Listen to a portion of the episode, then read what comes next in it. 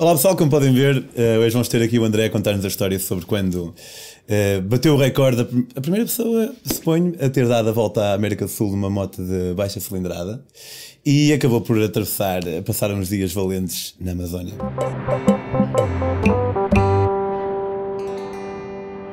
Olá André, bem-vindo. Olá Pedro. O que é que te levou a ter esta ideia de, de fazer? Quantos quilómetros é que acabaste de fazer na América do Sul? 22.225 quilómetros. Ok. E passei por todos os países com, com via terrestre, que foram 11 países no total, em 120 dias. E, mas um dia acordaste e ah, se calhar vou dar uma volta à América do Sul de, de moto. Um bocadinho, não foi bem assim porque tudo tem o seu plano, mas um ano antes já estava a planear esta ideia maluca que foi sempre. Queria fazer uma viagem, então, sendo a América do Sul, que o mediatismo que tem de viagens de moto e até por eu ter, ter estado a ler o livro de Che Guevara, a ver o filme, sempre foi o que me inspirou mais. Quis ir eh, estudar para, para o Brasil no âmbito do meu mestrado em gestão empresarial. Estilo Erasmus. Estilo Erasmus, exatamente o mesmo, só que no Brasil. E inscrevi-me. Até o principal sempre foi ter, uh, ter a oportunidade de, de ter um visto de, de, estudante e poder ter o CPF para poder ter a moto, adquirir CPF, a moto. Que é... que é o documento fiscal brasileiro. Porque sem isso não poderia ter a moto e não poderia fazer esta viagem com uma moto brasileira. Ok, ok. Então, tu foste para o Brasil, Exato. foste estudar, compraste uma moto lá e porque já andavas de moto ou... Sim, eu já corro desde jovem, que sou piloto profissional de velocidade, então já tinha alguns patrocinadores. Saí daqui para o Brasil, lá tentei arranjar mais patrocinadores, o que pudesse. A marca da moto deu um apoio, marcas de, de acessórios de moto brasileiras deram o seu apoio principalmente porque eu desgracei o dinheiro todo nas festas brasileiras durante 4 meses. Ah, não me digas. então já foi ali o então, orçamento. Foi logo um orçamento grande ali e tinha que arranjar mais algum para poder terminar isto, que o custo foi muito baixo até. Quanto é que foi? Podes dizer? Uh, eu também tive outras histórias que eu perdi o dinheiro todo na, na Colômbia, portanto eu nunca fiz exatamente um cálculo. Nem Andavas tenho... com dinheiro vivo? Andava com dinheiro vivo em dólares e andava com o cartão porque havia zonas, a Bolívia, por exemplo, eu não, não havia quase multibancos, as taxas eram enormíssimas, compensava muito mais ter dinheiro e havia zonas onde eu pensava que não existia multibanco sequer e eu tinha de cambiar direto, então era uma facilidade. Sim. Mas nunca cheguei a contar o dinheiro porque acho que, que não é assim tão, tão relevante. Aproveitei com pouco dinheiro, foi muito pouco, eu já não tinha grande dinheiro, com muito com a ajuda dos sul-americanos e dormia sempre em casa de motagem Ok, e como é que os conhecias? Através de grupos, WhatsApp? Porque ou... no Brasil, eh, quando eu, te, quando eu coloquei o projeto à marca que iria realizar este, este projeto, esta aventura, eles colocaram notícias no Brasil todo, na América do Sul.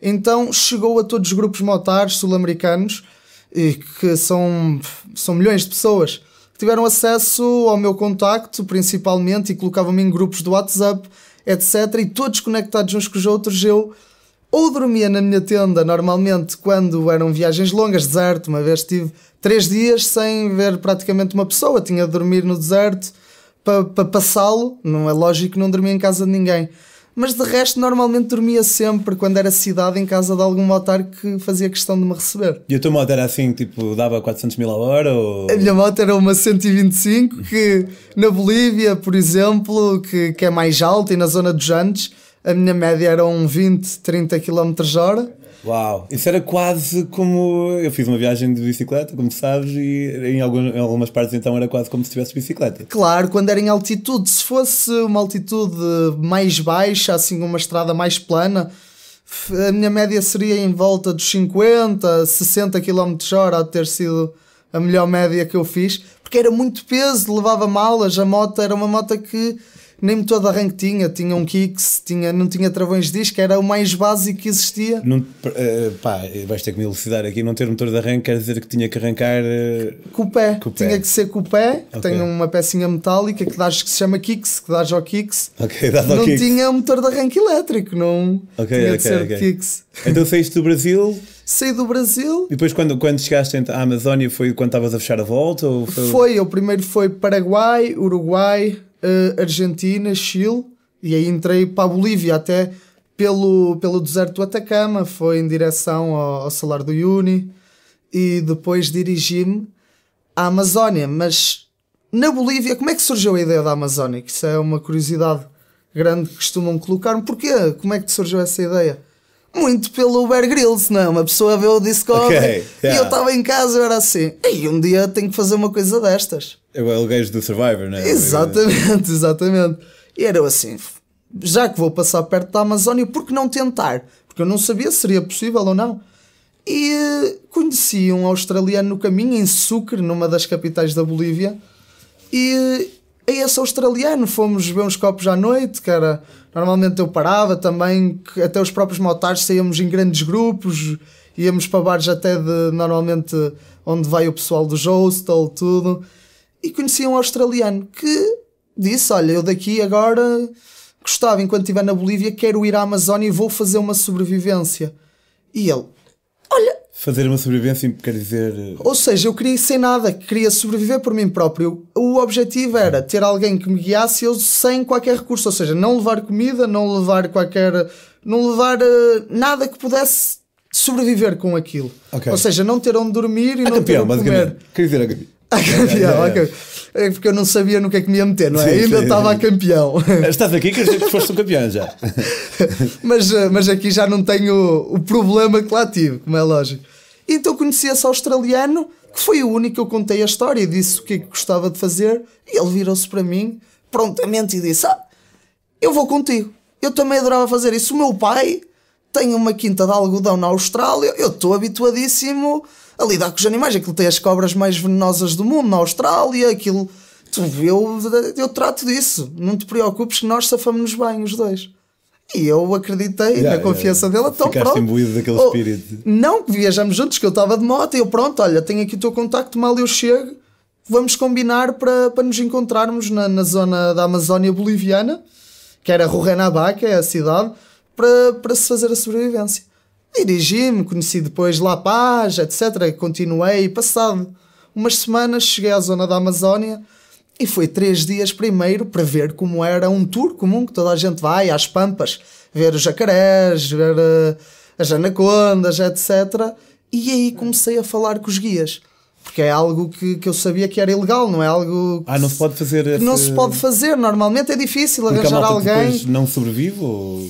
Eh, há muito hábito dos israelitas, e penso que foi muito por causa disso, que era o que me contavam muito lá os guias. Quando eles terminam nas Forças Especiais de Israel, têm muita tradição de juntarem um grupo e fazerem uma sobrevivência na, na Amazónia.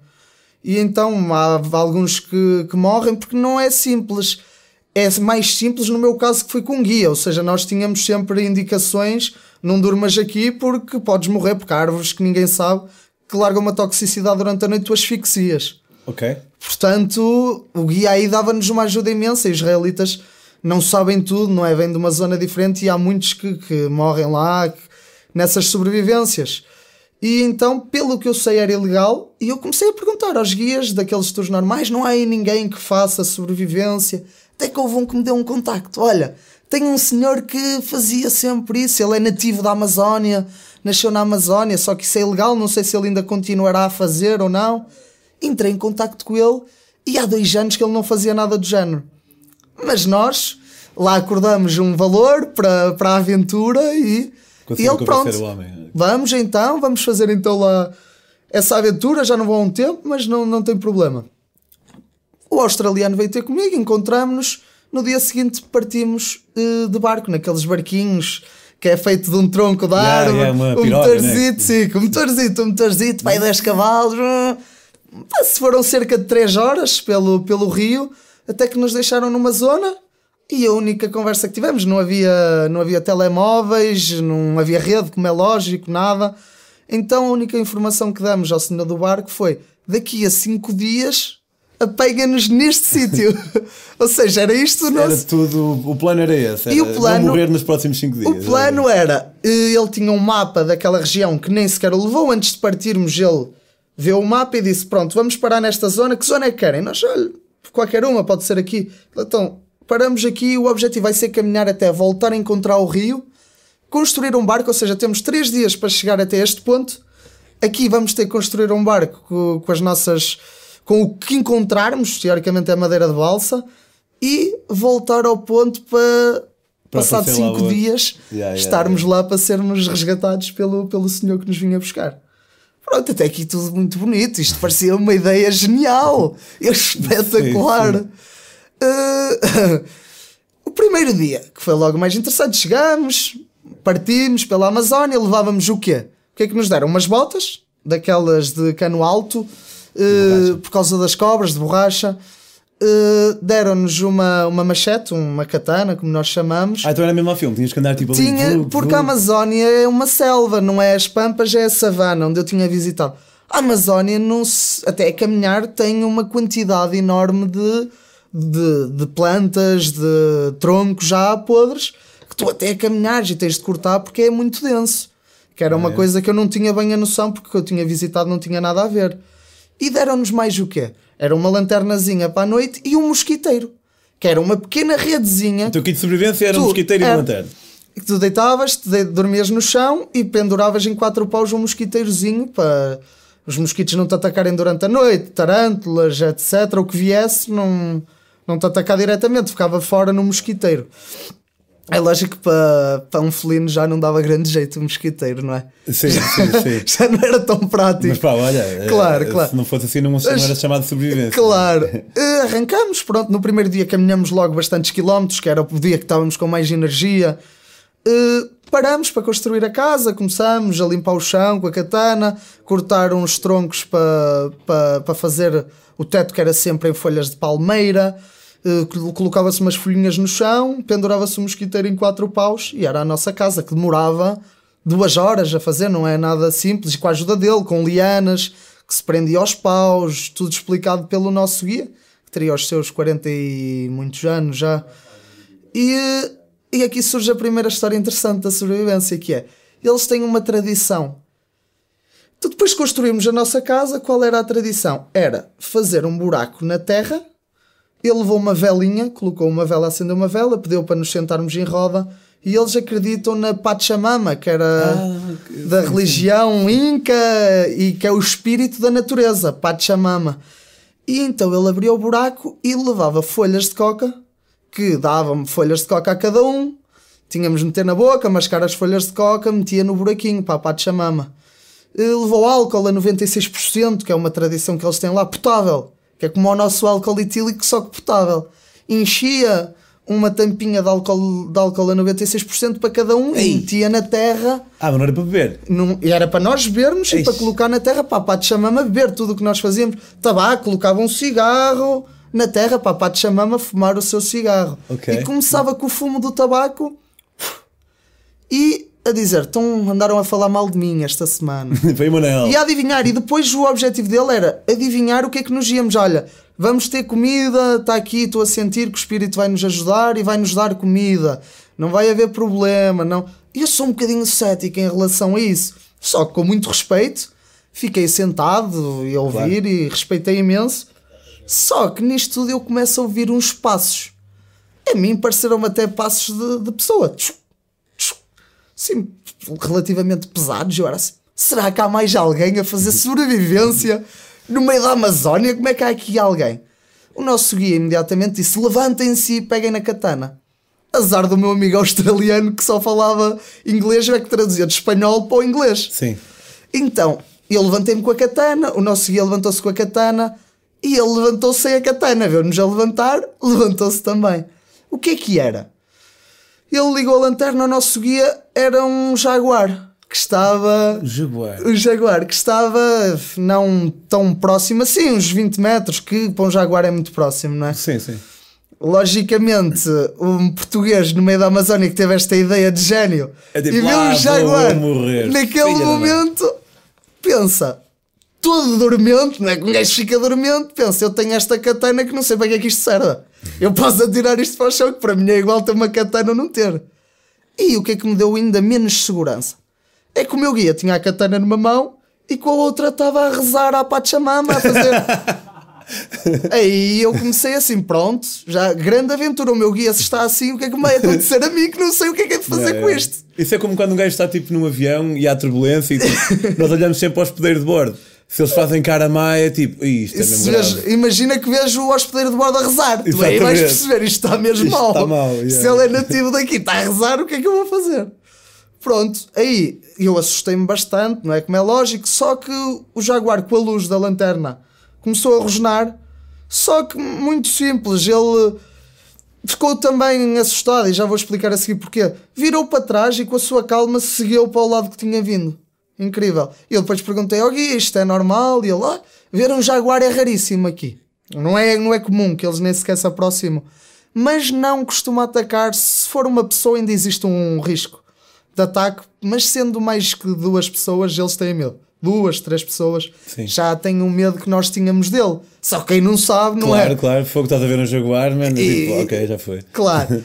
Pronto, logo aí começou bem. O, o australiano já não se calava com aquilo. Todos os dias falava aí o já, já dizia que era um animal, tinha três vezes o tamanho que ele tinha, não é? Yeah. Ele, o jaguar era assim, opa, não era assim tão grande, era um jaguar, mas, mas não era. Eu lembro-me, vejo. E então seguimos no dia, no dia seguinte. Nesse dia não conseguimos comer nada. A única coisa que comemos foi isso pela. Mas desculpa, vocês mas que pescavam? Aí ou- é que vem. Nós era tudo o que fosse necessário. A única coisa que o guia levou foi uma linha que teríamos de pescar à mão. Se fôssemos pescar nesta zona, não havia, não estávamos nem perto do rio. Tínhamos acabado de sair do rio, só chegávamos ao rio mais tarde, teoricamente, no segundo, terceiro dia, é que estaríamos próximos do rio. E então neste dia fizemos, eh, fizemos isto tudo, mas não tínhamos comida ainda. Então, seguimos, fomos dormir, uma fome desgraçada, só com álcool a 96% e folhas de coca, né? Não alimenta muito. A não? sorte é que as folhas de coca é incrível, tiram a fome. É, o efeito dá- das dá- folhas de coca dá dá, energia. Não, não tem nada a ver com a cocaína. Hum, Cocaína é preciso quilos de folhas de coca, é totalmente legal naqueles países. E as folhas de coca o que é que fazem? Tiram os mineiros na Bolívia, só trabalham com folhas de coca, lá dentro não podem comer folhas de coca e álcool a 96%. Tradição. O que é que dá? Energia, como o café, e tira a fome enquanto mascas as folhas, colocas assim 200 folhas normalmente na bochecha e com a saliva é absorvido aquela seiva e dá-te energia, tira-te a fome, tira-te a sede, ou seja, mantém-te ativo sem comer. Ok. É uma coisa incrível que nos ajudou bastante Enga- nesse. Engana-te um bocadinho. é? Engana, engana. Mas é incrível aquilo. Mas nada, não é nada, não sentes nada, simplesmente. Sim, sim, sim. E então, se- fomos dormir, uma fome desgraçada. No dia seguinte arrancamos e eu a pensar: pronto, isto há de ser mais fácil hoje caçar. Só que não é. Uma pessoa vê os macacos a passarem por cima. Só que eles passam rápido. Uma pessoa, como é que, que apanha um macaco ou o que quer que seja para Ah, comer? mas era uma, era uma possibilidade então, com o macaco, por exemplo. Se- Era o que fosse, uma ok, possi- o que fosse, nós estávamos ali, uma sobrevivência. o que é que eu acabei por comer? 35, 35 horas de, de jejum desde o início da aventura. A única solução era larvas, foi a única coisa que nós encontramos. Nice. Eu até tenho um vídeo disso. Que foi, partíamos os cocos, uns coquinhos podres, que na altura que fomos, não era altura de frutas, não havia frutas na Amazônia. Não se pode comer ervas, como as pessoas me dizem. Então, era, partia-se os cocos, tirava-se larvas eh, brancas que, que estavam dentro dos cocos e comíamos diretamente. E sabia. Sabia, eu vou ser sincero, eh, não é assim tão mau. É mau a textura, aquilo quando rebenta, pff, é horrível. Só que o sabor é coco. É coco, não é um coco em muito bom estado, mas, mas salva coco, salva coco. E térmitas, que é a cena, o sabor mais incrível, que era apanhávamos termitasitas, comíamos, que sabe a mentol, incrivelmente. Ok, termitas são aquelas formigas bastante grandes, não São, não são muito grandes, são térmitas, são as formigas da madeira, comem madeira. Sim, sim, E aquilo sim. sabe a mentol. Pronto, e conseguimos comer umas larvasitas, umas térmitas e conseguimos pescar umas piranhitas pequenininhas que comi uma, comi uma piranha cada um e toca a seguir viagem, fazer a casa, seguir, seguir. No dia a seguir, outra fome desgraçada e passamos mais, depois de termos comido essa refeição, mais 24 horas sem comer. Ih, era mesmo de longe a longe, então, estás a ver? Era porque, por exemplo, eu encontrei uma galinha. A Sério? Yeah, na Amazónia há galinhas. Umas galinhas próprias. Não, Sim, sim. Porque vivem na Amazónia. É a única. uma cor diferente. E o guia virou-se para mim: André, mata, mata, mata. Mata, mata. E eu comecei a correr com a katana, não é? Não percebia nada daquilo. Fiquei logo preso no meio de umas lianas, porque aquilo super denso, uma pessoa corre um bocadito, fica logo preso no meio das lianas. Lá foi a galinha a correr, a pessoa desgraçada, desgraçada de fome, não, não consegui nada. Mas pronto, continuamos o caminho. O australiano começou-se a sentir mal, porque nós bebíamos água do rio. Só quando encontrávamos havia umas lianas próprias que se cortava que tinham água, aquilo era quase uma resina de água que era ótima e era água pura. Agora a água do rio, com mosquitos, com, não era muito agradável e o australiano começou-se a sentir muito mal com a fome. Com a, eu estava mal, só que ele começou a ter diarreias começou, e o guia começou a assustar-me a mim para assustar a ele, que era, ou oh, se ele não ficar bem, vamos, vamos, nós temos que chegar lá daqui a 5 dias, senão ninguém nos encontrar aqui, ele vai morrer aqui, não, não há hipótese, tu avisa, ele tem que trabalhar. E ele estava com insolação do, do sol forte durante o dia, e estava com, com uma diarreia enorme. E ele não tem força, não consigo trabalhar. Não...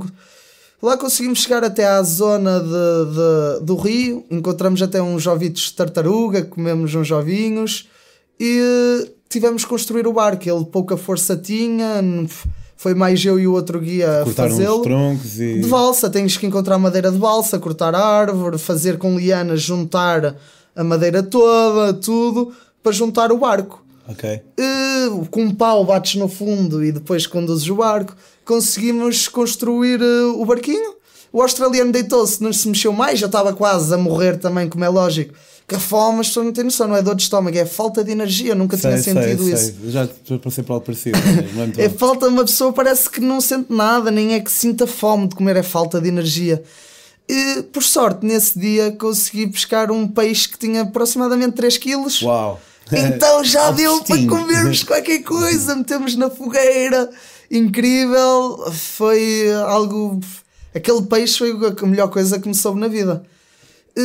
o australiano também, o nosso guia dava ervas próprias que tinha, que ele dizia que eram medicinais da Amazónia, porque segundo ele, na Amazónia, tudo, tu és mordido por uma cobra e há a solução na própria Amazónia. Ok. Portanto, e ele dava-lhe ervas, tudo, e ele começou a melhorar e no último dia consegui eh, também comemos uma cobrazita que das mais venenosas que se conseguiu apanhar, que era uma coisa horrível, que super amarga, aquilo praticamente não era comestível. encontramos plátanos, meu. Ok. Plátanos verdes. o plátano, pois, o plátano é como uma né? banana. Tens... tens de cozinhar. O que é que nós fizemos? Aquilo, nós, como não tínhamos exatamente onde cozinhar, era com folhas, há umas folhas próprias que nós, com as cinzas da fogueira que fazíamos à noite, colocávamos a folha, cortávamos o plátano, fechávamos a folha, metíamos lá dentro e com a própria resina aquilo cozinhava e dava para nós comermos. Então no último dia conseguimos, conseguimos comer uh, essa, esses plátanos e chegamos a tempo. O australiano provavelmente nunca há de querer saber mais da, da Amazónia. Isto foi das coisas. Morrendo, é? Foi das coisas mais perigosas, claro, porque no, a meio foi aquela dúvida: será que ele vai aguentar? Se ele ficasse mal, nós também provavelmente não conseguiríamos chegar a tempo, etc. Se não chegássemos a tempo, como é que era? Aquela dúvida toda e a fome, aquilo. Hoje em dia é uma história interessante de se contar, mas na altura uma pessoa sofre. Epá, isso acabam por ser muitas vezes as melhores histórias. São aquelas que, por exemplo, eu acho que nós nunca nos devemos meter em trabalhos de, de propósito. Tipo, claro. Yeah, vou ver se morro. Não, isso é um bocado. Agora, uh, metermos em situações que não controlamos perfeitamente, muitas vezes quando elas estão a acontecer, tipo, é super mal, mas quando já passaram, acaba por ser uma história fixe, através da qual até nós muitas vezes crescemos um bocado, né? Porque tu conheces-te em situações de desespero, acabas por conhecer-te um bocado, né? Muito uma mais. Situação, uma parte tua que tu não conhecias eh, bem, acho eu. Muitos, adquires muito soft skill, tudo. Eu, neste momento, até em termos de, de construção, pá, tudo. Uma pessoa ver como é que se amarra com uma liana, como é que se constrói uma casa. Algum dia imaginava como é que eu conseguiria sobreviver. Ainda não o sei, mas já sei mais qualquer coisa. Yeah. E a cena de Jaguar, aquele perigo só, só uma situação que eu tive tanto perigo pá, na viagem. Que foi uma colombiana de olhos verdes que eu conheci, pá. Só que esta aqui ao menos não envolveu análise, já está a aventura na Amazónia. Era, foi mais era, positiva. Não era preciso uma katana. Muito bem, olha, obrigado meu pela, pela tua história, sem dúvida bastante peculiar e, e muito porreira. Relembra só aí aos nossos espectadores onde é que eles podem encontrar no Instagram. Pronto, isto foi uma, porque isto é pouco tempo, das claro. muitas histórias e aventuras que houve. E o meu Instagram é Volta América de Moto, tudo junto. e virá outra aventura agora, provavelmente Yeah. em 2020, ainda mais ambiciosa. Muito fixe. Portanto, Fiquem- acompanhem. Fiquem atentos. Pá, obrigado. E eh, quanto a nós, até para a semana. E aí em casa já sabem, enviar mensagem para a minha página do Facebook, Pedro on the Road e do Instagram também. Eh, portanto, não só podem conhecer as minhas próprias aventuras, como também podem mandar uma mensagem caso tenham algo que queiram partilhar. Até para a semana.